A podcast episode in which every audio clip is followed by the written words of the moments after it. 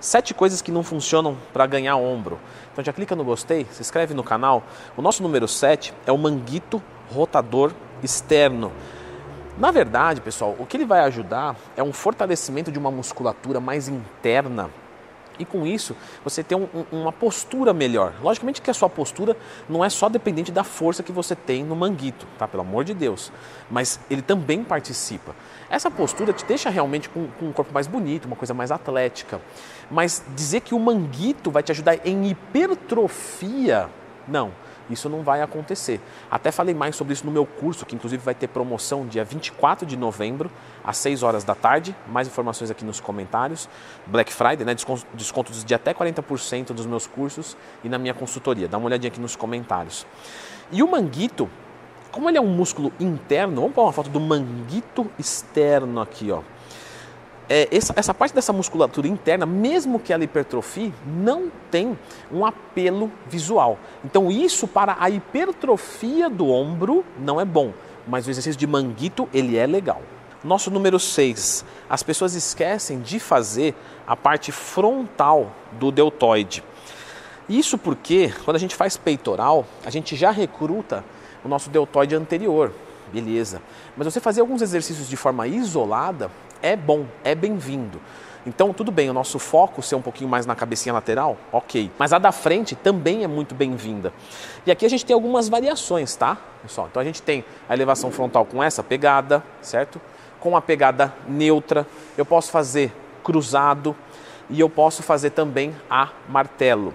Uma coisa que é importante a gente falar e isso a eletromiografia nos mostra, eletroeletricidade, miomúsculo, grafia escrita, a escrita do músculo através de impulsos elétricos, que não é a melhor para determinar os melhores exercícios, mas que nos ajuda, é que quando você faz a elevação frontal com a pegada neutra e junta, você recruta mais da cabeça do deltoide anterior, certo?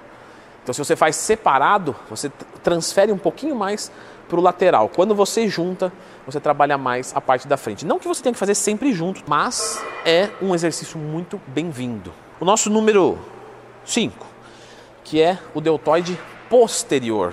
Né? Então, a gente também recruta ele bastante trabalhando dorsal, principalmente quem faz bastante remada. Mas fazer uns exercícios isoladores também são bem-vindos.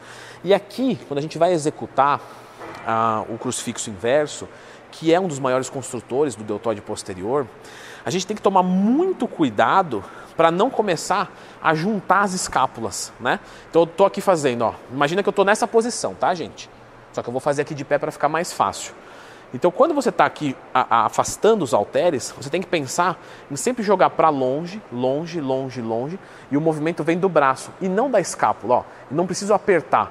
Porque se eu apertar aqui, eu estou trabalhando mais a minha dorsal. Então tem gente que às vezes coloca pesos muito grandes e na hora que vai fazer o crucifixo faz isso aqui, ó, e esmaga, esmaga. Não é esmagar, é deixar passando longe. Nosso número 4 é fazer uma elevação lateral, mas que você está entregando peso para o trapézio. Então vamos lá. A elevação lateral é isso aqui, ó. Pensa no seguinte: afunda a escápula, ó. Afundei a escápula. Eu tentei jogar os meus ombros para baixo e mantendo eles para baixo, eu vou executar a elevação lateral. Isso daqui isola na cabeça lateral do deltoide, desativa o trapézio. Opa, estou perdendo a forma. Afunda de novo e volta a fazer. Você vai perceber que você fazer isso, você vai pegar muito menos carga. Por quê? Porque você está tirando de jogo o trapézio, que é um, um, um músculo muito forte.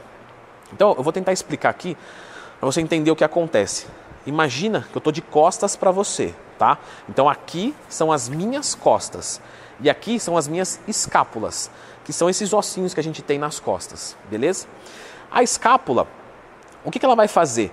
Quando eu estou puxando né, o meu braço para cima, eu estou movimentando a articulação do meu ombro. Só que chega um momento que bate no final. Quando bate no final, a escápula ela começa a rodar para dentro e puxar o ombro para cima. Entende que não é o ombro que está subindo, mas é a escápula que está trazendo ele para cima. E quem está executando isso são os músculos do trapézio. Então tem gente que vai fazer às vezes uma elevação lateral e como está muito pesado, já usa a escápula antes de chegar aqui no final. O que, que a pessoa faz? Ó, olha só que diferença que tem de movimento. Estou usando só os ombros. Agora eu vou usar os meus trapézios. Ó. Percebe que eu dou uma, uma encolhida?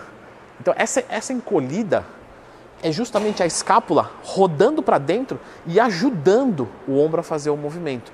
Então, quando você for fazer uma elevação lateral, tenha a certeza de executar dessa forma, passando longe do seu corpo o halter e não encolhendo. Não. Se você encolher, quer dizer que está errado. Quando você olhar no espelho, isso é bom treinar de regata, tá? E se estiver encolhendo, pode parar, que está muito peso, deixa o ego de lado. Às vezes você está pegando 14 quilos na elevação lateral, você vai cair para 6, 8 quilos, só que você vai entregar para a cabeça lateral, que é o que vai dar o maior volume de ombro. Nosso número 3, os desenvolvimentos para ombro são exercícios fantásticos e que eu vejo caindo cada vez mais em desuso. Com halteres a gente vê até legal, mas quando a gente vai pensar em fazer um desenvolvimento militar, que é um exercício mais desconfortável mesmo de fazer, o pessoal simplesmente não faz. Quando eu, às vezes eu passo para alguns alunos da consultoria, fala, pô, Leandro, mas tem que né, jogar aqui para cima, executar um movimento dessa forma. Né? É um movimento muito complexo, muito exigente, mas é um dos maiores construtores. Na verdade, vamos ser sinceros, o desenvolvimento para ombro é o maior construtor de volume do ombro. Lógico que você precisa das elevações para dar um detalhamento, mas não deixe de ter desenvolvimentos pelo menos que seja na máquina, pode ser com halteres, pode ser com barra, pode ser de pé, pode ser sentado, mas tenha esse movimento. Essa mecânica ela é importante. Número 2, quando você for executar o desenvolvimento no banco, às vezes eu vejo um pessoal colocando esse banco muito baixo e aí a amplitude de movimento fica um pouquinho prejudicada. Bem como eu já vi gente colocando muito alto, certo? Que fica muito ruim de tirar. Ó, ó eu tenho que fazer muita força e aí depois eu entro na posição para fazer. Então, regula essa altura do banco de uma maneira que fique confortável para você tirar daqui. Ó, tô confortável aqui. Dá para começar o movimento. E também que não limite muito de você começar às vezes muito em cima e aí ficar curtinho o movimento. Não, eu tenho que ter amplitude, ó. Desço, desço, desço, desço, desço, desço. Poxa, atingi o final. Beleza. Agora imagina se o banco está muito alto e acaba aqui. Então quer dizer, eu vou ficar brincando só nessa posição? Então eu preciso explorar todo o meu movimento, todo o arco de movimento e tem que ser confortável na hora de tirar. Aí você posiciona de acordo com a sua altura. Nosso exercício número um é para quem faz é, treino de deltóide e trapézio no mesmo dia.